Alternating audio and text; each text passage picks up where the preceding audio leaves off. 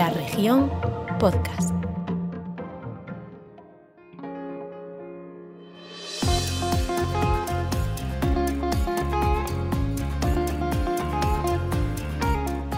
Tercer capítulo, grada 988. Estamos preparados con las mismas ganas de siempre. Un lunes más, tiempo para la actualidad, para la información, para la diversión. Con el deporte como único protagonista. Xavi Blanco, ¿estás ahí? Buenos días. Javi Rey, ¿estás ahí? Hola, buenos días. Estamos los que somos. Vamos a seguir sumando gente, vamos a seguir sumando invitados, vamos a seguir aumentando nuestro repertorio de contenidos. Hoy un programa que yo creo que va a merecer mucho la pena. Vamos a hablar, como no, qué programa de deportes no habla de fútbol.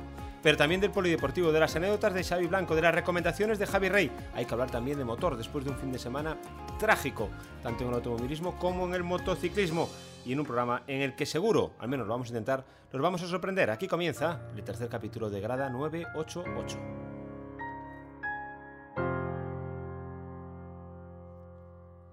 Como decíamos, tiempo para el- la información deportiva, para el fútbol, como siempre. Vamos a comenzar, si no os parece mal, Xavi, Javi. Tenemos que comenzar hablando del Deporte Rey, ¿no? Pues sí, Por algo se le llamará así. sí.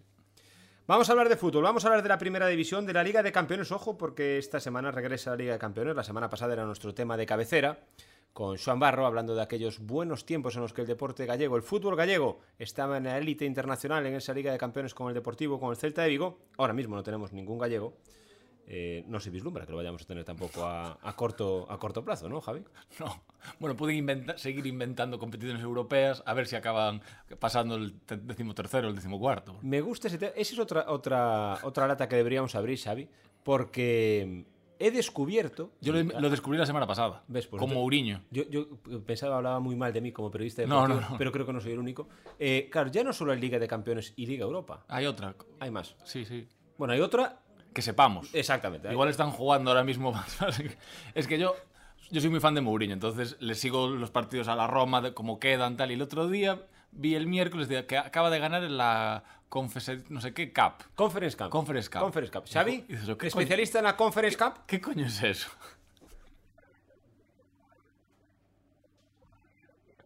Claro. Pero ¿cómo ha llegado el fútbol que, siendo pues una persona que puedo, puedo considerar bastante friki del fútbol o de que ha sido tal, y no sabes que hay torneos que existen? Ojo, torneos importantes. Torneos importantes, entiendo, ¿sabes?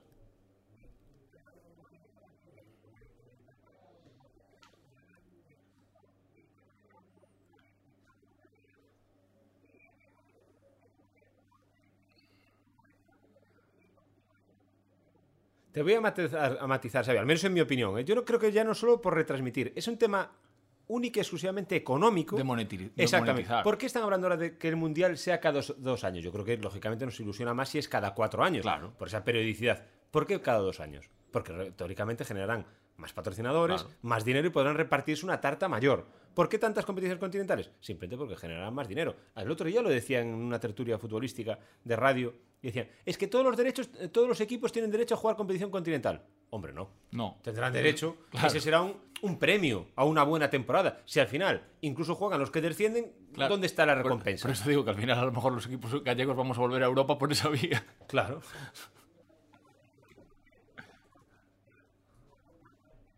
Claro. Es que, es que el espectador. Si el espectador medio ya no sabe los torneos que hay, ¿a dónde hemos llegado? A mí, me, a mí- a mí me gusta y me, y me reconforta que no vamos mal tirados en nuestros programas porque en las tertulias que yo sigo, lógicamente, cuando uno quiere hacer un programa como este, tiene que también ver por dónde van lo- los tiros, ¿no? Y lo de, primero, ¿cuáles son las denominaciones de las categorías? Es un tema recurrente, la gente no tiene ni idea Claro. de cómo se llaman ahora las ligas, que fue como empezamos nuestro programa, y lo de las competiciones continentales también, es verdad, que la gente se pierde. Y luego, otra cosa, hemos llegado ya a una apertura de abanico tan grande, y es un tema que me gustaría comentar ahora con vosotros, este fin de semana regresa de Campeones, como decíamos, juega el Real Madrid. El rival del Real Madrid. Ojo a los que estén ahora mismo no estén muy metidos en el tema del fútbol. Sí, sí, sí. Esto no es una broma, ¿eh? El rival del Real Madrid es el Sheriff. Es una... Xavi, Xavi, Javi, eh, honestamente, eh, con la mano en el corazón, hasta esta temporada, ¿alguien sabía que existía un equipo que se llamaba Sheriff? No, no, no. No, a ver, lógicamente no. Quiero decir, lo sabrían cuatro. Maldini, ¿sabes? especialistas de fútbol internacional.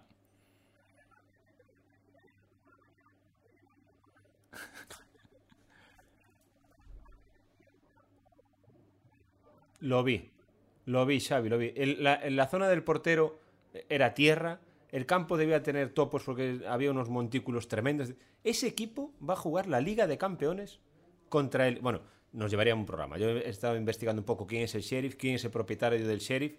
Ojo con la historia de No, sheriff. eh, eso sí, la historia es preciosa. Cuidado, Que es de eh. Transnistria. Sí, sí. O sea, ellos se consideran el equipo el sheriff es el equipo nacional de Transnistria, un que ellos se autodenominaron un país no reconocido, pero está es como un le llaman un- como un parque temático de la Unión Soviética, porque lo, fun- lo fundaron es una ciudad fundada por dos empresarios de la antigua URSS y montaron este equipo también.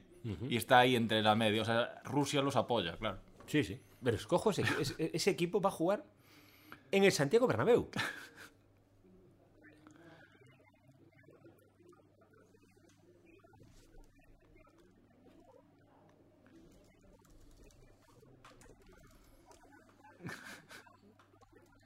Pues no me calientes, Xavi, no me calientes. Bueno, vamos a hablar del... Bueno, no voy a decir más serio, no es serio, es al menos un poco más común, ¿no? La primera división, esa primera división de esta semana.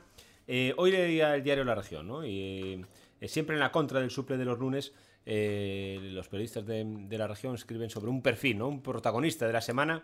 Hoy leía que el protagonista para ellos era Ronald Koeman. Yo creo que estamos muchos de acuerdo en que es el protagonista de la semana. Y yo os pediría a otros primero, ¿cuál es vuestra opinión de lo que está pasando con Ronald Koeman? Bueno, como aficionado culé, al margen de deporte, de periodista, yo creo que lo que es lo que está demostrando con esto es que Laporta no ha entrado con buen pie en el Barcelona y después de haber engañado a los socios inventándose una situación financiera que no era la real, porque recordemos que él entró diciendo que Messi iba a renovarse, que quiero decir, se vendió una moto que no había. Cre- Creo recordar, creo recordar y eh, diciendo como tú, siendo honesto, como aficionado culé. Claro, claro, yo Como aficionado culé. siendo honesto. que, que, eh, llegaron a traer, o, yo voy a decir llegaron a traer, pero yo pienso muy mal, ¿eh? al padre de Haaland y a la gente de Haaland a Barcelona para que se pensase que el Barcelona podía estar negociando Claro. el fichaje, el cuando fichaje Haaland. arruinados. Y después lo siguiente ha sido poner en el disparadero a Kuman desde el minuto uno, que es impresentable, ya solo por su estatus de leyenda del barcelonismo. Ya solo por eso merece un respeto. Pero- y luego al margen como profesional.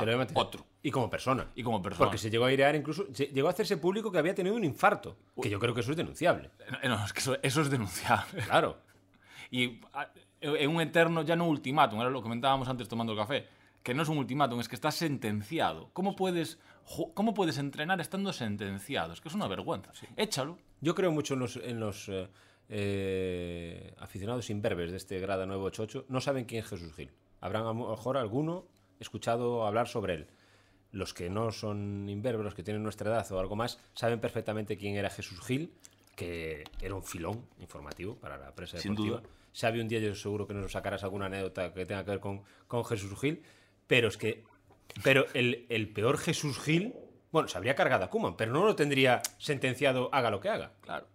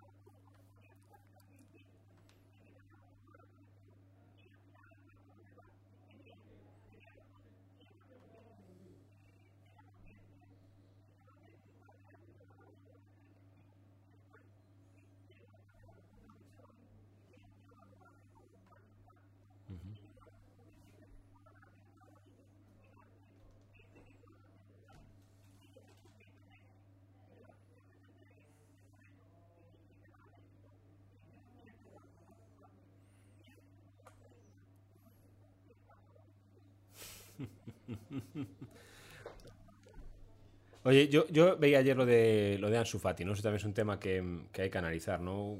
Con una, una lesión que teóricamente parece muy sencilla, ¿no? Un cualquier problema de menisco, que a veces es una artroscopia para, para cualquier... Ya no digo un deportista profesional, para cualquier persona. Es algo relativamente sencillo y cómo se acaba eh, complicando, ¿no? Y al final está prácticamente un año sin jugar al fútbol.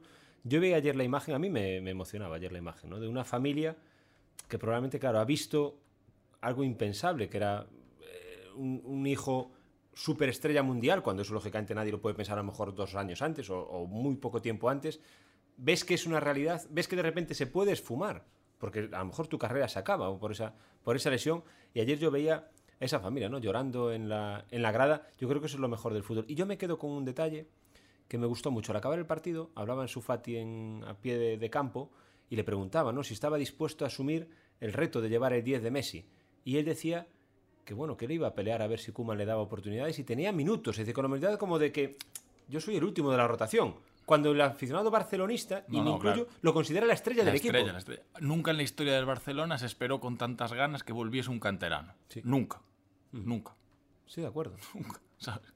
Y, habiendo jugado 20 partidos con el Barcelona, o 30, habrá jugado como mucho en su Fati. Pero bueno, evidentemente es de ese, ese perfil de jugador que desde el minuto uno pasa como en otra escala, pero también, bueno, no- tampoco tanta diferencia de escala como Pedri. A Pedri hizo falta cinco partidos para ver, este chaval es un crack. Sí, pero ahí, ahí yo estoy de acuerdo con Xavi. ¿eh? Yo creo que el Barcelona, o la Porta en general, ¿no? No, tiene, no tiene claro cuál es el ideario, ¿no? Pero si tiene claro, dice, bueno, pues yo voy a esperar, pues esperas con Koeman o con otro, no pasa nada. Pero si tú tienes a Pedri, si tienes a Ansu Fati, si tienes ese tipo de jugadores todavía muy jóvenes, es verdad que lo que dice Xavi tiene razón. Si tú tienes algo de paciencia, el Barça puede volver El a Barça florecer. tiene ahora mismo una camada de jugadores jóvenes que es de lo mejor de Europa. Porque es. Hay ya, bueno, Ansu Fati y, y- y Pedri ya no son promesas, ya son jugadores asentados. Araujo también es un jugador asentado. Y después tienes entre Gaby y Nico, sobre todo, Demir. eh, y luego ya Demir, Valde, decir, hay varios jugadores jóvenes ahí. Yo no meto a Eric García, a mí no me gusta, pero bueno, hay varios, hay una generación de jugadores que necesitan pues un par de años para romperla. Kuman está, es, yo creo que es, no encaja en el ideario de- del barcelonismo, pero una vez que está, pues hay que darle paciencia. O no. O no, O echarlo. O, cargártelo. Claro. Pero lo que no puedes es tener esta tensión permanente porque así es imposible. Y eso es lo que acaba generando, que yo creo que Kuman se equivocó con las declaraciones del otro día, diciendo que esto es lo que hay, o el taki-tiki, es en plan, eso un, un aficionado, un entrenador de Barcelona no puede hacerlo. Pero claro, es que cómo no va a acabar equivocándose en sus declaraciones cuando lo llevas seis meses casi haciendo mobbing. Es, Es que, que- esto casi roza el acoso laboral. Es que yo te pregunto, Xavi, claro, vamos a ver. yo- ponte en el caso de la Porta. Yo es lo que critico de la Porta. Que no sea honesto. Claro. Que no sea honesto. Primero con la situación económica del Barcelona, con si podía renovar a Messi o fichar a Haaland o no. Y luego ahora, si tú lo tienes claro, no esperes más. Tienes que cesar a Koeman. Y si no tienes dinero, tendrás que poner a Gar- García Pimienta, ya no está en el club, creo, no sé. Bueno, Porque lo echaste. porque También, lo echaste, que es bueno, otra. o sea, exacto. Pues tendrá que quedarse el segundo entrenador. O el del filial, no lo sé. Pero tendrás que echarlo. Y si tú realmente quieres fichar un entrenador y no es Xavi, tendrás que descartar a Xavi. Pero no puedes estar alimentando permanentemente el rumor de quién puede venir, si va a venir alguien o no. Lo que tienes que tomar decisiones, que para eso eres el presidente de un Pero, club y aparte, aquí hay una paradoja. Yo creo que por primera vez el, el aficionado medio del Barcelona es más realista que su presidente. Yo creo que ha asumido, ha asumido mejor que esto es un año de transición. El, el aficionado medio del Barcelona, por lo que veo entre colegas, amigos y tal del Barcelona, se ha asumido más, que es en plan, joder, esto es lo que... eh, Esto es lo que hay, no en el sentido de Kuman, pero esto es lo que hay de, de- de un año de transición. Es que- es que- Evidentemente no podemos competir la Champions, pero es que joder, es que solo hace falta ver la plantilla del Chelsea o del City para decir, es que estamos a muchas leguas de diferencia. pero es, que yo, es que yo creo, y creo que lo comentamos aquí en, una- en alguno de los programas anteriores, que ningún equipo español está capacitado para ganar la Champions. Por mucho que le duela también al Real Madrid o al Atlético de Madrid. Es que no tiene equipo para A pelear ver, por los Champions. capacitado puede, pu- puede, pu- capacitado puedes acabar ganándola. La ganó el la ganó aquel Chelsea, sabes, que no sabe ni cómo la ganó. Puedes ganarla, pero puedes ganarla de rebote. Ahora, no eres, no eres, no eres favorito.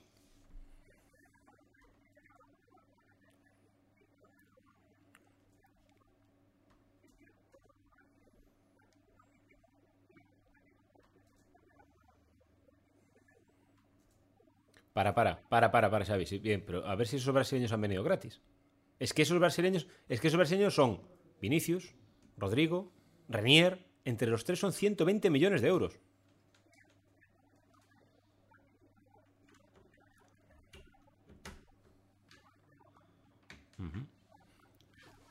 Ojo, y se está demostrando lo de Sergio Ramos, que aún no debutó con el PSG.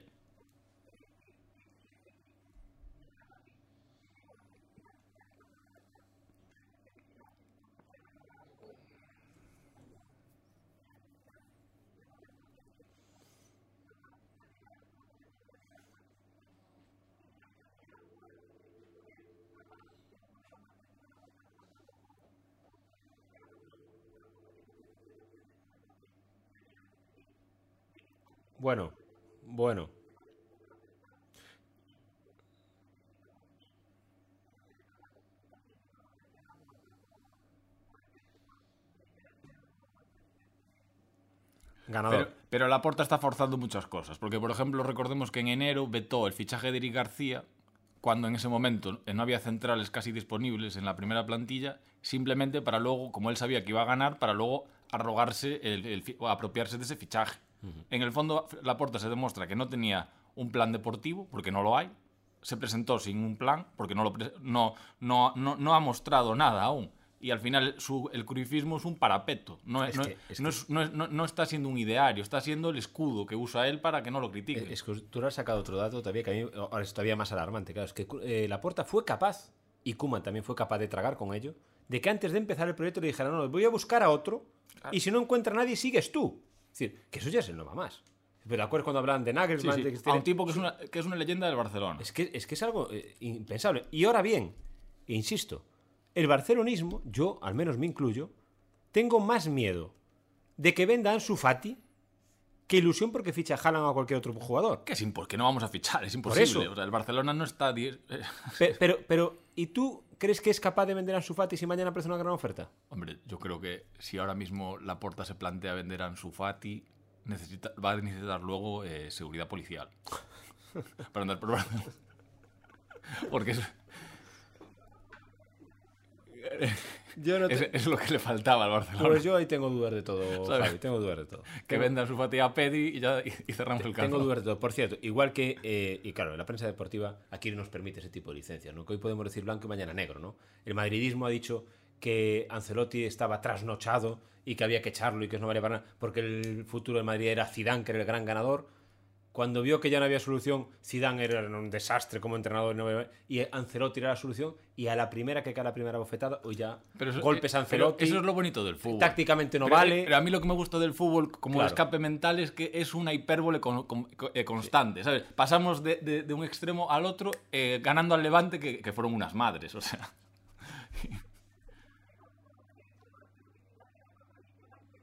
Ajá. Desarrolla, desarrolla.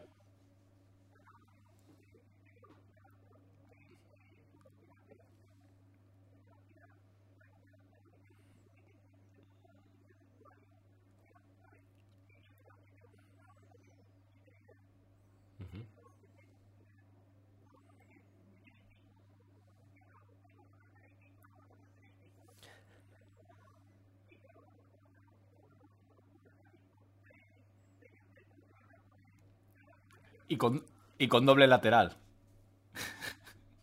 Ja- Ja- Jabo, Jabo, Jabo para los imberbes eh, se llama Irureta y era un entrenador del Deportivo, entre otros. Sí. Bueno, Sí. fue- que ganó la liga.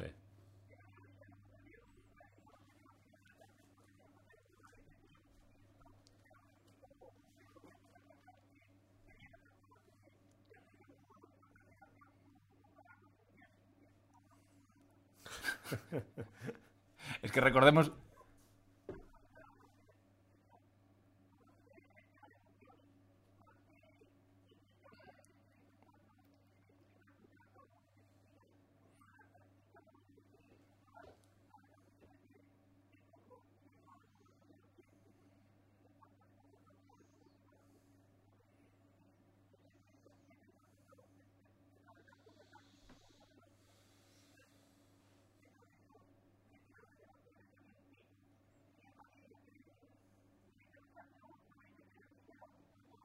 Sí.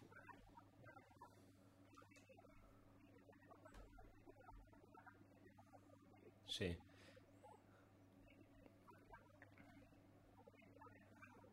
Sí.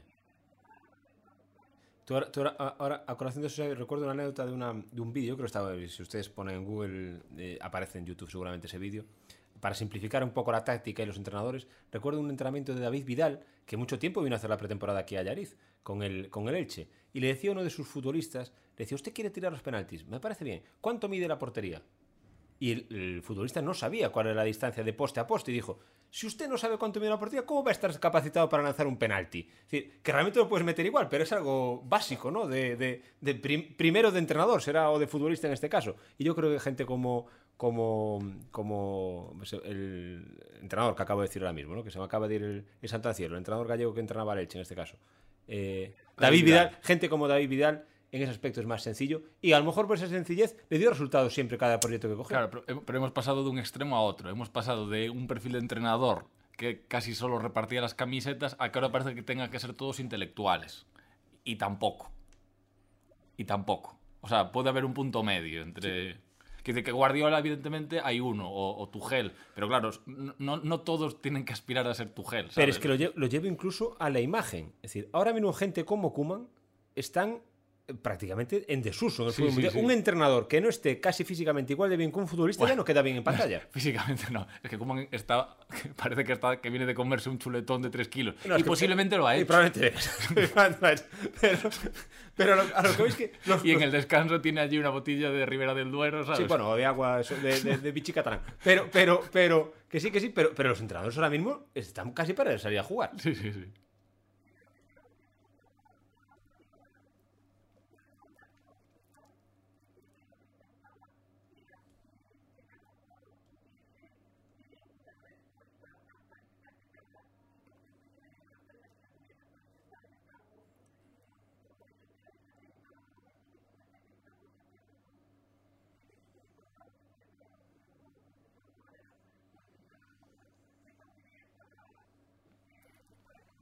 No, ¿sabes? Y, y que lo, y que lo bonito del fútbol es que convivan varios modelos.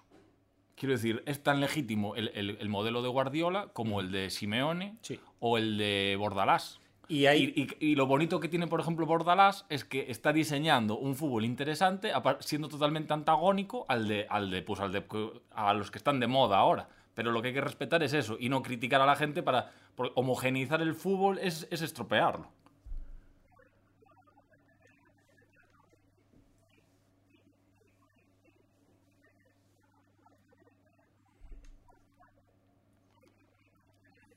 Claro, los, los fal- los falsos apóstoles de... de-. No, y, yo, y, yo, que disfruté con el Barcelona de Cruyff, eh, alguna vez he visto ahora partidos a posteriori del Barça de Cruyff, que en ese momento, también es verdad que el fútbol no era el mismo, ¿eh? y él es verdad que jugó un fútbol mejor de lo que había, pero tú ves hoy un partido del Barça de Cruyff, y ojo, ¿eh? ya se te cae el suelo. Porque ya no es lo que yo, lo que yo recordaba, porque he visto después al Barça de Guardiola, No, claro, he visto un porque, Real o sea, Madrid dominante. Guardiola visto- cogió al, al curifismo y le añadió la presión, y esa es la clave. Y el- y o el- sea, es toque, posición y aún encima presión. Y otra cosa. Y lo, Eso lo- Cruyff no lo tenía, pero claro, también era, era el año 90, Y, 91. y lo que hablábamos de los, de los entrenadores pasa con los futbolistas. El nivel físico de los futbolistas ahora es abrumador con respecto al que había entonces. Si tú ves futbolistas de ahora de un nivel táctico, técnico, infinitamente superior a lo que había entonces. Para el que le guste así de, de- de ver partidos antiguos, el fútbol moderno como más adaptable a lo que vemos ahora empieza con el Milán de Saki y después con, el, con el Ajax de Bangal. Ahí sí que ya empieza a ser otro, otro fútbol, más, menos estático, más, más dinámico. En- Y, y luego yo siempre lo decía, yo eh, comentaba mucho las anécdotas. Yo decía que el, el fútbol se dará cuenta de eh, cuál es su desarrollo cuando contrate preparadores físicos de la NBA. Y realmente yo creo que el fútbol acabó descubriendo que el, el- el Cristiano Ronaldo, yo creo que ha ayudado mucho en ese aspecto. ¿eh? Ha ayudado mucho en ese aspecto. A decir, es que yo tengo mucho más de lo que creo que puedo dar. Y para eso tengo que cuidar mi alimentación al máximo, mi físico al máximo. Puedo prolongar mi carrera mucho más. Entre un futbolista 32, 34 ya se está acabando su carrera. Ojo a lo que ha pasado con Messi. Messi ha vuelto a ser un. o ha podido competir con regularidad gracias a que ha reconducido su alimentación y su forma de cuidarse. Llorente, el jugador del Atlético Hombre, de Madrid. claro, es que pasamos, es que hace, hace 15 años. Benzema, exacto. Es que hace 15 años los futbolistas salían todos los fines de semana, por la noche. Exacto. Y los jueves. exacto. Es que de- del, del deportivo bueno, lo- luego te los veías en la, en la, en la discoteca. O iban a- Después. claro, o iban a Santiago. ¿Pero después de los partidos o antes? Antes y después. claro. Claro. Claro, Sí, sí. a Taborda, ya- a Taborda lo veías, por la- ya que a Taborda ya empezaba el declive, ¿no? Pero a Taborda lo veías en Santiago saliendo Sí, por sí. la noche. Y dices, hostia, pero es que esto es... Sí. Sí, sí. El, el, el, en- el en sí es, el en sí es la decadencia. Bueno, oye, oye, sí, te aborda- ah, Bueno, eh, bueno, vamos a. vam- Nos vamos acercando al Ecuador del, eh, del programa. Todo esto comenzamos hablando con Caviar Liga, con Caviar Liga de Campeones eh, esta semana. Eh, Xavi, creo, creo, pues después de hablar contigo, lógicamente, el programa lo preparamos antes de. Antes de Aunque de parezca comenzar, que no. Aunque parezca que no. Y, y creo que has nombrado ya al protagonista de tu anécdota, ¿verdad? A lo largo de esta conversación.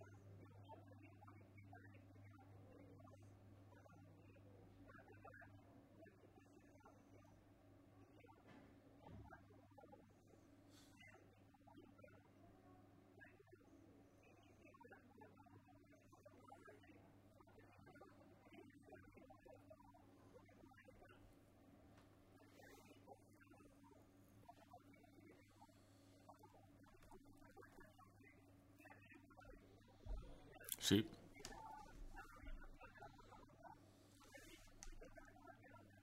Sí. La perdió.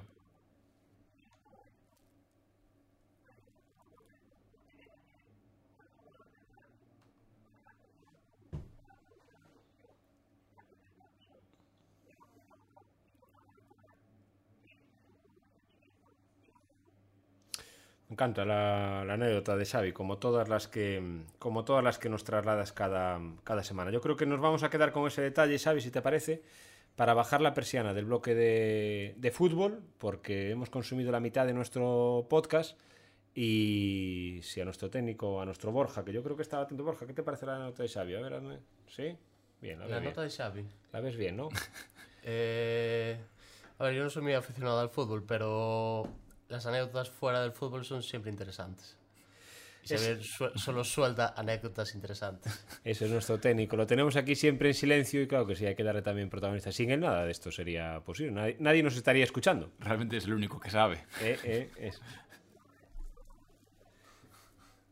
Lo desarrollaremos. Para los imberbes, Mauro Silva era el centrocampista del Deportivo que daba sentido a todo lo que pasaba a su alrededor, ¿no? En el equipo. El, el mejor jugador de la historia. Y el, y el mejor jugador de la historia del Deportivo. Para los celtistas yo prometo arrimar el hombro. Para los celtistas prometo en próximos podcasts arrimar el hombro y tirar un poco hacia, hacia Baleidos. Yo sé que eso nos está escorando mucho el podcast hacia, Sí, hacia Riazor, pero yo prometo esforzarme para, que, para nivelar la balanza.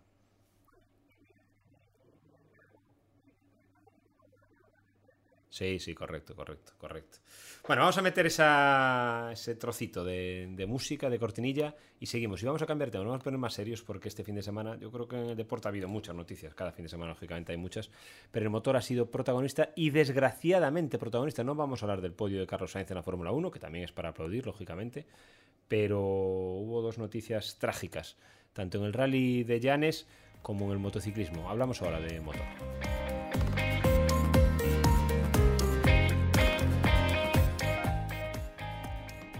Seguimos con este tercer capítulo de grada 988. Como decíamos, tiempo ahora para el, para el motor. Eh, un fin de semana en el que, como decía, Carlos Sainz fue tercero en la Fórmula 1, en el Gran Premio de Rusia, en Sochi. Fernando Alonso estuvo cerca del podio.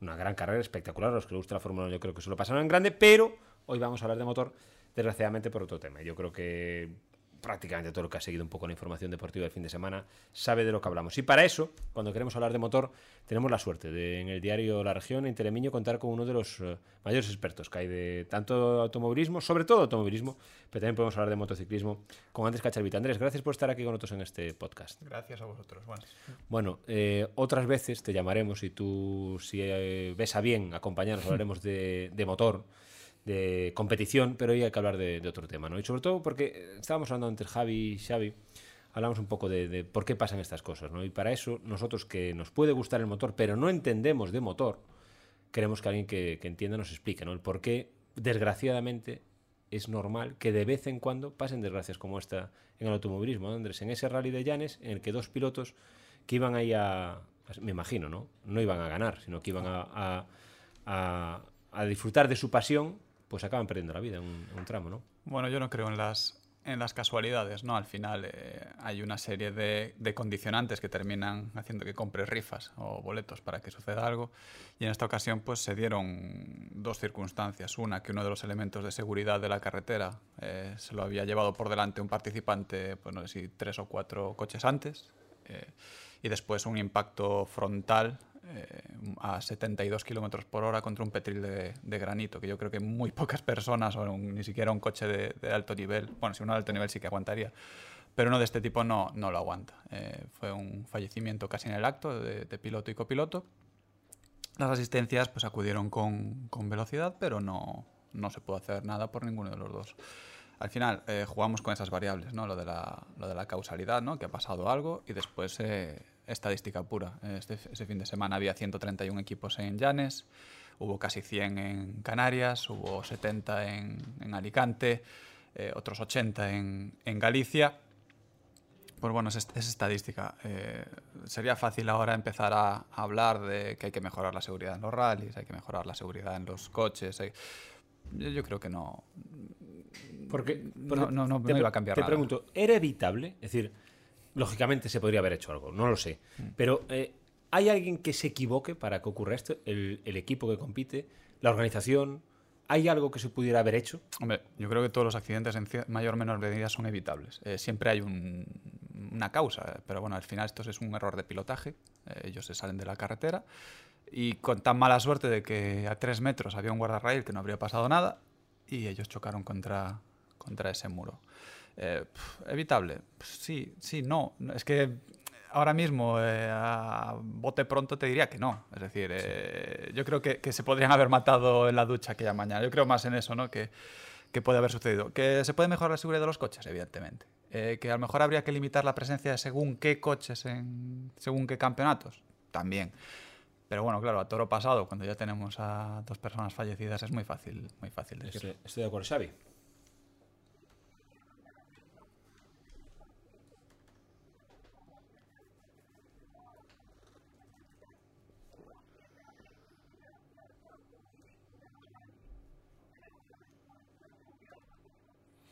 Sí, sí, sí, sí que es consciente, incluso de los desarrollos técnicos. Muchas veces se, se ponen en duda eh, las grandes inversiones que hacen las marcas en, en deportes tan caros como son la Fórmula 1 o la, o la resistencia. ¿no? Lo que nos da cuenta es que 5 o 10 años después esa tecnología que están desarrollando con billones de euros repercute en el, en el vehículo de calle. Eh, sobre, el, sobre el riesgo, sobre los peligros que, entraña este, este, deporte, yo creo que no lo piensa. Yo creo que nadie practica un deporte de, cierto riesgo pensando que se puede hacer daño o que se puede matar. Nadie se tira de un paracaídas de un avión pensando que se puede estampar contra el suelo porque no se abre el, paracaídas. Nadie escala al Everest pensando que va a fallecer, es decir, ¿no? que, que, se va a quedar en la montaña. ¿Qué pasa? Que sabes que puede suceder. Eh, lo que pasa es que como casi nunca pasa, eh, no eso, lo piensas. Eso te iba a decir. Yo creo que aquí en este aspecto, en el tema del, del fallecimiento de los de Jaime Gil y de, y de Diego Calvo, en el Rally de Llanes yo creo que es siempre un tema de probabilidades. Porque como tú bien decías, pues no sé el número de, de rallies que hay al año en España, digo en España. Por lo tanto, no sé el número de tramos que hay y no sé el número de kilómetros que se recorren, pero son millones. Al final del año. Sí. Porque eso hay que multiplicarlo por cada participante. Entonces, que en un momento determinado pase algo, entra dentro de las probabilidades. Yo creo que este tema, las organizaciones de los rallies, por lo que yo sé, cada vez son más profesionales. Eso al límite. Los coches cada vez son más profesionales, incluso los más amateur, aunque no se le puede pedir lo mismo, me imagino, al coche de Sura Pernía que al de Jaime Gil y, y Diego Calvo, me imagino, porque los recursos para empezar no son los mismos, pero luego pasan ese tipo de casualidades, que en el tramo, en el coche anterior se lleva por delante el guardarrail y el coche siguiente, pues justo se va a estrellar en el mismo punto. A lo mejor eso no es evitable. Yo, desde mi sólido desconocimiento del motor, veo muchas más aristas en la muerte de, Ahí voy. del Berta Viñales. Ahí voy. Sí, bueno, es un tema más... Sobre todo por la edad. Es un tema más delicado, ¿no? Antes, antes de, de que lo desarrollemos, para, insisto siempre, a veces damos por hecho que la gente sabe lo mismo que nosotros. ¿eh? Habrá alguna persona que esté escuchando este podcast y no sepa de lo que estamos hablando. En este aspecto es un piloto de motos, un jovencísimo piloto de motos, 15 años tenía, 15 años. Dim Berta Viñales, tiene relación, es primo de Maverick Viñales, de piloto profesional, 15 años y fallece en una competición. Atropellado. Atropellado. En plena carga. Ahí voy. Ese tema yo creo que, como bien dice Javi, yo creo que es más analizable y cuestionable que el del, que el del Rally de Llanes. Sí, vamos a ver. em, yo creo que hay un problema de base. El problema de base es que cada vez compiten antes. Em, a nivel motociclismo, incluso a nivel karting. ¿no? Eh, en karting hay una categoría que se llaman la Rookies Cup, que con 5 o 6 años están empezando a competir. Partiendo de la premisa que para mí eso es una aberración, que yo no lo haría, eh, siendo amante del motor, ¿eh? y sí que reconozco que yo si tuviese un crío me gustaría que anduviese en car, pero no lo pondría a competir.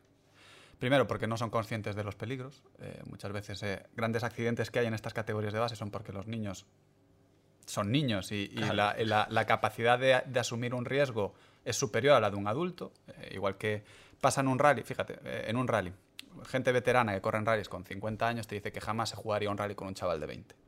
Porque un chaval de 20 a la hora de jugarse un rally, en el último tramo, se va a tirar como un poseso y el de 50 años, pues igual el lunes tiene que trabajar o tiene hijos o mm, se lo piensa. Definitivamente te lo piensas. Cuanto más joven, más inconsciente. Efectivamente. En cualquier, en cualquier Tú a profesión. ese caldo de cultivo, eh, si le metes una competitividad exagerada, eh, tener que asumir resultados en un deporte caro en el que el niño al final nota la presión de, esa necesidad de resultados, se asumen unos riesgos que al final son complicados. La muerte de, de Viñales, pues podemos hablar otra vez de casualidad, de que puede ser una fatalidad, de que puede ser bien.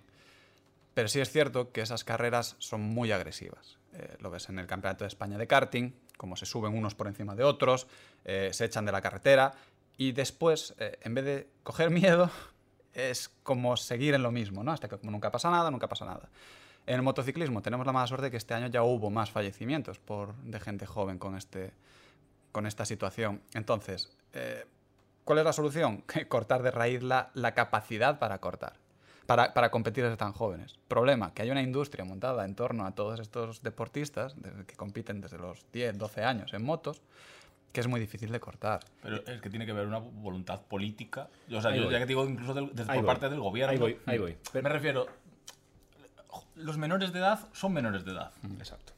Entonces ahí, quiero decir, sin des- hoy hay una columna muy buena de Iñaco sobre el tema eh, en el mundo, sobre el tema de la competición de los menores de edad y cómo se ha normalizado que, eh, que la, la industria haya ido empujando a competir a, a- en- a- a un nivel duro a, a- a menores que no están capacitados. O sea, no- si no estás capacitado para en la calle conducir eso, ¿cómo puedes llegar hasta ese... Y, y créeme que sería menos peligroso que condujesen por la calle. Porque por la calle hay otros conductores adultos, eh, estarían como más limitados, ¿no? Más limitados por el entorno, por la Y- Y, sociedad. se están buscando su profesión, porque al final esos chavales están buscando su profesión. Entonces hay una eh, hay un estrés, tanto interno como externo. Claro, ten en cuenta que el campeonato en el que corría Viñales, que era Super Sport 300, me parece, ahí ya se manejan unos presupuestos eh, importantes. Digo, en, en muchos digo casos. más, Andrés, para que la gente se dé cuenta, en esa carrera en la que fallece Dean Berta Viñales hay 40 pilotos a la vez en el mismo circuito. Sí, que es otra, otra cuestión que habría que hablar. Eh, fíjate que donde se producen los grandes accidentes son en Moto 3, que es donde hay más, más eh, pilotos. Al final yo creo que también es un, volumen excesivo de pilotos para una carrera. Lo que decíamos, muere atropellado, ¿por qué? Pues porque hay mucho piloto. Claro, es decir, Cuanto más piloto, hay, hay más probabilidades es, es de un que pase es que es un tema de probabilidades. Y eh, al, haber, al abrir un abanico más amplio, reduces la calidad y el talento del pilotaje. Es decir, eh, tú si haces un campeonato en el que solo pueden competir los 20 mejores, se reducen las Hay posibilidades. filtro. Hay más Hay filtro. filtro. Si tú permites equipos a, a cholón, como digo yo, a, a- a caño libre, al final pues entra gente con menos preparada, incluso gente más joven. Es decir, eh, es, es que es... Es que daría para un programa entero. Claro, no sé. pero es el tema. Yo no quiero, desde el, desde el punto de vista del periodista, evidentemente hay que asumir que el motor tiene un riesgo. Sí. Eso es así. No, no se puede quitar, no hay riesgo cero. No, el es inherente al motor. Claro, eh, no hay, no hay riesgo del motor. Pero eso, tiene que, eso va en paralelo a proteger a los menores de edad. Sí es cierto Y que... cuando ves estas noticias dices tú, ostras. Y, y yo voy más allá en un tema que tú intentas destacar antes, Javi, y yo lo continuaría. Es decir, la hipocresía, hipocresía, insisto, del que en este caso tiene capacidad para evitarlo. ¿Por qué? ¿Por qué? Porque es muy fácil insistir en temas que son populistas, por ejemplo, por ejemplo, dentro del mundo del motor. Se insistió mucho durante mucho tiempo de si debía haber azafatas en los, pa- en los podios o no, que es un tema populista. Y puede decir quién sí y quién no. Pero como es un tema populista, se puede insistir todo lo que se quiera. Pero nadie quiere meter mano en este tema.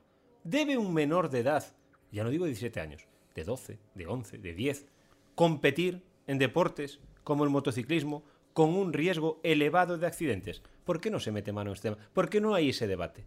Bueno, es al final también eh, no creo que sea algo exclusivo a, a nivel español. Es decir, mm, si no se hace este campeonato en España, van a correr en Italia, van No, a no, correr claro, en Francia. Tiene que ser algo a nivel eh, eso- Federación Internacional de Motociclismo, Federación Internacional de Automovilismo, eh, Sí, sí. Ese, ese control. Eh, por ejemplo, sé que en karting hay una limitación de potencia también para que no meter a un chaval de 6 años con un karting que con un car que corre mucho, eh, evidentemente. ¿Qué pasa? Que la agresividad no es directamente proporcional a la potencia del vehículo, es decir, eh, tú puedes ser un becerro con un karting de, con un kart de 50.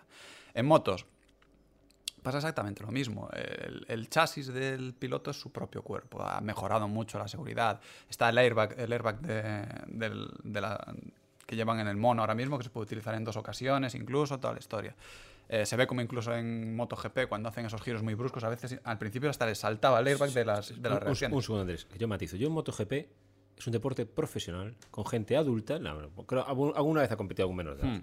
o de edad, Pero bueno, o edad por meses, a lo mejor recuerdo siempre. si era la típica noticia de periódico y de radio, es que corren motos y todavía no tiene carnet de moto. Es decir, la típica noticia que sale de vez en cuando. Mar- Marc Márquez. Exactamente. Pero bueno, pero son casos puntuales. Pero el MotoGP es un deporte profesional. Hmm. En este caso son niños, niños, a los que se les exige mentalmente que compitan como profesionales, en los que se le empieza a inculcar la mentalidad de que se están jugando su futuro en el motociclismo, asumiendo unos riesgos que somos conscientes de que los hay y que miramos por otro lado para que lo siga viendo. No, pero a mí lo que me hace gracia es que la prensa luego ponemos el foco en que si hay que cortar los marcadores abultados en la, en Ahí la- en voy. la cantera Eso es para que que voy. En el populismo, en el populismo. Pero fíjate, eh, incluso cuando se ha intentado controlar esta, esta historia, porque es cierto que se, se está, se está descontrolando realmente. Hay chavales de 16 años corriendo mundiales, eh, gente que no, son, que no son adultos, que no son personas realmente, son niños. que Son ni niños. saben lo que quieren. Entonces, en esa situación, eh, es muy difícil de controlar cuando con 12 años tienen manager. Es algo, algo extrapolable lo que pasa con el fútbol, con el baloncesto. Es decir, con 12 años tú no puedes tener un manager. O sea, no puedes tener que un señor de 50 años, de 40 años decida tu futuro. Es decir, y que tú mañana estés estudiando en el cole de salesianos de aquí y que venga un señor y diga, no, tú a partir de dentro de tres meses pues te vas a ir a vivir a Madrid y vas a estar en este equipo y ahora tu vida va a ser esto. Y tú durante tres años te vas a dedicar a ser deportista profesional. Pero aquí, aquí a Andrés le vamos otro dato, que es que eh, en el motociclismo estamos permitiendo que menores de edad cojan una moto cuando lo que dice Javi. En la vida real no lo puedes hacer. Entonces, es que es casi como eh, permitir el delito. No, es un poco como una. Yo lo como más lo, como lo veo como un universo paralelo. Claro. que- en, que, en que hay muchas menos eh, normas. Pero, muchas Javi- menos leyes de, de protección Ten al en menor. cuenta que al, al competir en circuito, eh, la competición en circuito permite a cualquiera competir sin carnet. Pero- Eh, tú, tú ahora mismo no tienes carnet de moto, Pero- y puedes competir. Andrés, pero es lo que voy. Pues que a lo mejor debemos de centrarnos en ese tema y no dej- dejar de mirar para otro lado. Es como, oye, es que hay dinero negro y negocios. Bien, los hay. ¿Debemos seguir pe- permitir que sigan ocurriendo? No, habrá que meter mano y, y que cada vez haya menos dinero negro. Yo creo que la, la- la gran clave y el, el punto aquí es que solo nos fijamos cuando hay un muerto. Claro. Claro. Es decir, eh, pero hay chavales que se caen, hay chavales que se hacen daño, hay chavales que con 16 años se quedan cojos, hay chavales que con 16 años eh, pierden la movilidad en, un- en una mano. Es decir, eh, el síndrome compartimental que tienen los pilotos de, de motos lo desarrollan con 20 años. Y al final te quedas tullido de un brazo, como quien dice.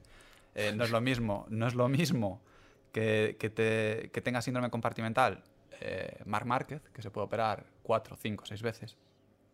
O Ansu, o Ansu Fati. Estamos hablando de Sí, Ansu o que Juan Rodríguez. Exactamente. que Manolito. Fernández Exacto. se opera una vez, queda mal, hay una negligencia o, o- o sencillamente sale mal la, la operación y se queda mal Eh, de un brazo toda la vida. Es que incluso hoy, y lo hablaba contigo, Javi, antes de empezar, pero yo mm, no sé cómo me lo comentaste tú antes. La frase que es que es deplorable. Es que, es que era su pasión. Claro. No, eso Sí, no vale. es lo que no. dice Iñaco. Es en, plan, un- un- en, en la columna esta que, del mundo que es buenísima.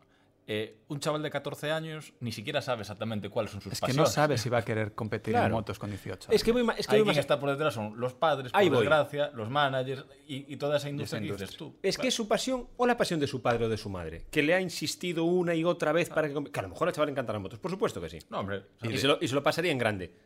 Pero es que no pasa nada. Bueno, no pasa nada. Lo que tú decías en la columna. Bueno, es que murió practicando su pasión. No, con es que 15 años. Ese es el cliché. El- Claro. el- yo creo que hay que, hay que blanquear, y siempre hay que, que blanquear estas historias. El, el murió haciendo lo que le gustaba, es el, gran cliché del Claro, mundo, es del, eso- del motor o del deporte de cualquier. eh, eh, alpinista, muere en el Everest a 7500 metros, no se puede rescatar su cuerpo. Bueno, hombre, murió Para. haciendo lo que le gustaba. pero- pero- pero- ya, hombre, también le gustaba comer paella y no murió empachado con 150 Y- y- kilos y- de paella. Y, y voy a, y voy a matizar, Andrés. Y murió en el Everest con X edad, no con 12 años, Hombre, ni con, ni con claro, 11. evidentemente. Ni con Que te- 11. era ¿Qué es lo grave qué es lo Estar en el K2 con 12 años. Javi, pero es que esto es lo que ha pasado. Claro. Esto es lo que ha pasado. Ha estado en el K2 del motociclismo con 14 años. Perdona, Xavi, que sé que querías decirnos algo.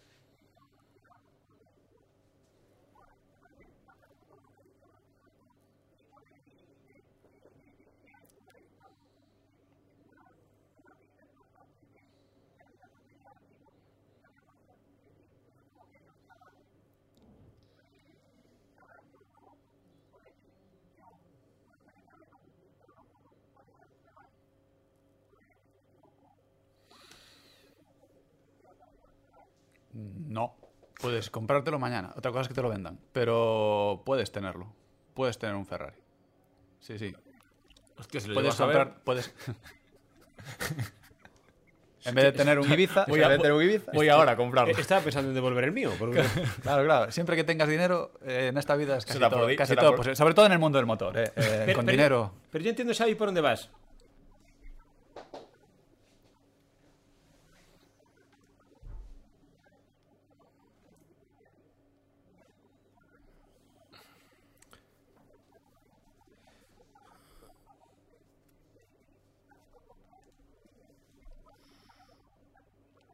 Mal hecho, Bueno, me refiero a mal hecho. Eh, era por obligaciones, pero bien, eh, eh, Xavi, y tú que has seguido el ciclismo muchísimo más que nosotros. Y, se- y los ciclistas corrían con una gorra de CAS y no con un casco.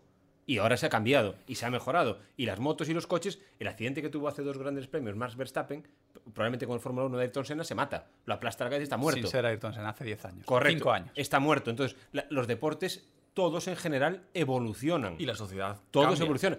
El fútbol, el fútbol, ¿sabes? Que tú seguías los tacos que se utilizaban entonces, hoy, estarían, hoy están prohibidos. Ángel Nieto dormía en una tienda de campaña y competía en tres categorías al mismo, en dos categorías el mismo fin de semana. Exacto. las- y, y- y cuando se salía, y cuando se salía de, la curva, y se salía de la curva contra unas pacas de paja, sí las había. Sí las había. Sí.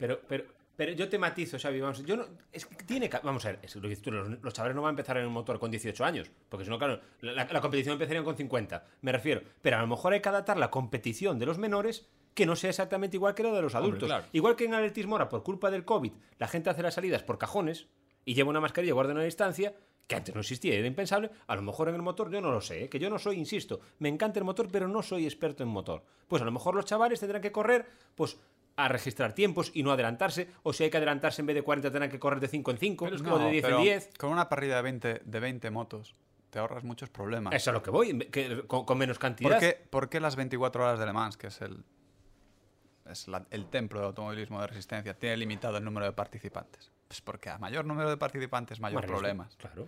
Eh, eh, se habla que el año que viene, eh, bueno, es que yo, yo puedo hablar de coches porque es lo que más, lo que más eh, hago. Eh, los hipercars, que son la nueva categoría de los coches, eh, han democratizado el mundo del automovilismo en circuitos. Es decir, ahora con una base concreta van a poder entrar 50 marcas, van a entrar 20 marcas. Decían que entran como 15, 16 marcas para 2023. 16 marcas a tres coches salen casi 60 coches. Eh, Le Mans te autorizan 64, 66, no sé cuántos coches autorizan, eh, porque al final no dan las medidas. Entonces ya estaban diciendo incluso que no iban a permitir privados, que no iban a permitir, que iban a tener que hacer un Le Mans B. ¿Por qué en motos hay barra libre? Porque se pueden correr 40, 40 chavales con señores incluso, porque no hay un límite de edad. Yo corro, yo tengo 36, pero puedo correr contra este chaval de 15. Yo te hago una pregunta, Andrés. En la competición de ayer, en la que fallece Dean Berta Viñales, que son 40 pilotos, si corren en cuatro tandas de 10 y los resultados son los mismos y al final la clasificación es por tiempos, ¿ocurre la, la clasificación es la misma o no? Eh, seguramente a efectos de mundial a ellos no les valdrá. Mm, No les valdrá porque ellos quieren ver cómo se defienden en un mar de tiburones al final. Ellos van a entrar en Moto 3. Es que al final es que, es, es que no es... Entonces eh, le, le echamos gasolina y queremos que el incendio se apague. No, el problema es cómo está or- organizada esa pirámide. Es decir, tú si quieres un piloto que sea campeón del mundo de MotoGP, es como dice Xavi, tiene que ser un tío que sea agresivo, que sepa adelantar, que sea joven aún encima, que no se caiga mucho de la moto porque no se la puede cargar. Es decir, tú buscas un perfil de piloto perfecto. Eh, la perfección es muy difícil de encontrar. Fíjate, Marc Márquez se lesionó, se cayó, se lesionó y no ha vuelto a ser el mismo. Es decir, Pues, tiene ese dolor en el brazo, en el sí, hombro y no puede. Es Entonces- más, cuando le da el latigazo en el, en el hombro, yo no quiero pensar que lo que le duele a ese hombre. En- entonces, Andrés, no seamos hipócritas cuando pasan estas No, cosas. claro, es que el problema es ser hipócrita. Es lo que te decía antes. Pensar en eh, acordarse de la tormenta, de, eh, acordarse de los rayos cuando hay tormenta. Claro. Es decir, eh, eh, hay, un, hay un fallecido, hay un muerto, sí, pero es que todos los fines de semana se están comprando boletos. Es que eh, no es un, no es un replanteamiento desde los 12 años. Es que no quiero que se me malinterprete. Lo que decía Xavi, tienen que competir, pero no competir como si fuesen adultos. No pueden competir con motos de adulto. Es decir, eh, es como todo. ¿eh? Tú, tú no le puedes dar, lo que, pues, al, al hilo de Xavi, tú no le puedes dar un Ferrari a un chaval de 12 años. No le puedes dar 600 caballos. Tendrás que darle 100 y una vez que completa esa categoría 200, 300, que sé que se hace. Pero al final, llegados a un punto, cuando entras en ese semiprofesionalismo, cuando te juegas tanto dinero, vienen las prisas. Y muchas veces vienen las prisas con gente poco preparada. Supongo que también en el caso de Viñales, el apellido pesa. Eh, era primo, 15 años, eh, volver a salir. Es que es una. Es un. un círculo vicioso y, y tiene que ser de arriba abajo, no de abajo arriba.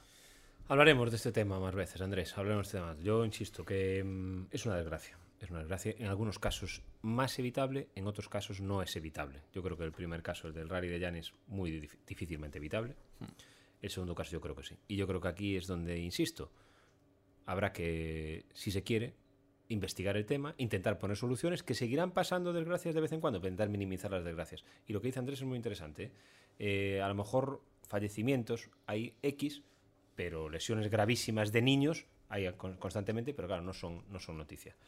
Nos quedamos casi sin tiempo. Eh, Javi, eh, tenemos una recomendación cada una semana. Yo no sé si recomendación. hoy te quieres librar o nos traes No, algo que. No, pero reconozco que la cambié ayer por la noche. ¿Sí? Sí, porque iba a hacer algo vinculado a la Ryder Ajá. y después del gol de Ansu Fati, pues me entró... me entró la vena culé. Entonces me acordé de que posiblemente eh, para mí la mejor persona que ha escrito al Barça fue Vázquez Montalbán, que para el que no lo conozca puede buscar en Google, bueno, él se autodefinía, se autodefinía como periodista, novelista, poeta, ensayista, antólogo, prologuista, humorista, crítico, gastro- gastrónomo, culé y prolífico en general. Eso lo decía él ¿Pero es el Montalbán o Joan Barro? también. Bueno, es un poco ese. Vázquez Montalbán realmente eh, eh, lo hizo todo y lo hizo todo bien. y, y- y a mí me encantaba, bueno, a mí y a tanta gente, ¿no? Le- me encantaba cómo, cómo escribía de- del Barça. Eh, tiene varios libros muy recomendables. Bueno, realmente él es una figura muy recomendable. Y, y hoy traje pues este libro que es Fútbol, una religión en busca de un dios, que parece, él murió en 2003, o sea que no llegó a conocer a Messi, pero realmente parece casi profético el, enfoque de- del libro este. Y es muy interesante realmente. Y eso, para que- quien lo quiera conocer, pues puede buscar en, en Google. Le repetimos el título para que los que están ahora mismo ustedes no, no no tenían boli a mano o grabadora, aprovechen ahora. Manuel Vázquez Montalbán, Fútbol, una religión en busca de un dios. Y es una forma fácil de, de acercarse a, bueno, a la figura de, de Montalbán y ya un poco, él eh, anticipaba ya lo que encaja en lo que, en lo que hablamos hoy, ¿no? un poco de cómo la industria eh, fue eh, acaparando el fútbol y hasta convertirse bueno, pues en, lo que, en lo que es hoy en día. En lo que es, en lo que soy. Eh, yo miro la pantalla y veo ahí 5904. Yo no sé si está bien, pero debemos estar cerca. Nos vamos ajustando cada vez más al, al crono para que nuestro compañero, para que Borja, nuestro técnico, no se, no se desespere. Yo le agradezco que está todavía con nosotros a Andrés, que haya participado con nosotros. Gracias, Andrés. A vosotros, Algún otro día te molestaremos, ¿vale? cuando queréis. ¿Eh? Con cosas menos... Traumáticas. Algo un poco más alegre, ¿verdad? O sea, Vaya debut. El, pájaro de las desgracias. Sí, sí, sí.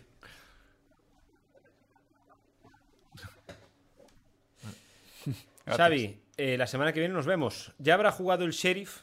El Sheriff habrá jugado en el Santiago Bernabéu, la Liga de Campeones. Lo que no sabemos es si Koeman seguirá siendo entrenador del Barcelona. No lo sabemos. Y hablaremos de todo el polideportivo y siempre con vuestras recomendaciones. Para mí es un placer. Me, claro, me dejáis siempre un poco arrinconado y abrumado con, con vuestros conocimientos. Y aún por encima incorporamos a Andrés y también me, me deja ahí retratado en el mundo del motor. Pero yo creo que hemos conseguido, una vez más, que, la gente yo creo que se pase un ratito agradable, ¿verdad? Que, que se divierta con nosotros hablando de. escuchando hablar de, de deporte, que es lo que nos gusta a todos. Y como bien decía Javi Rey, ¿verdad? Aquí está permitido todo. Hasta las exageraciones más, más brutas el deporte las permite. Y nosotros estamos aquí para, para desarrollarlas. Xavi, nos vemos dentro de siete días, ¿te parece? Javi, nos vemos dentro de siete días. Tenemos una bomba preparada. Yo no sé si será el lunes, pero está al caer. Y cuando traigamos ese invitado, la gente se va a quedar. ¿eh? Se va a quedar sentada en la silla a escucharlo porque va a merecer mucho, Sí, hay, mucho que la ir, pena. hay que ir cebando el tema. Pero hasta aquí podemos leer. Sí. Hasta aquí podemos leer, ¿vale?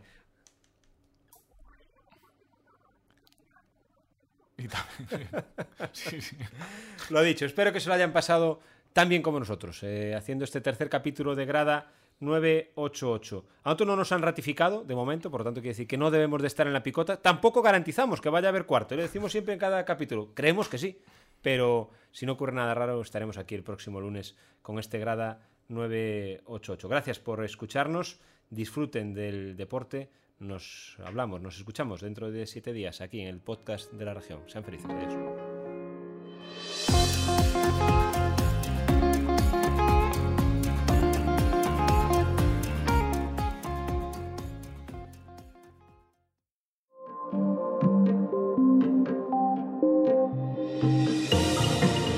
La región podcast.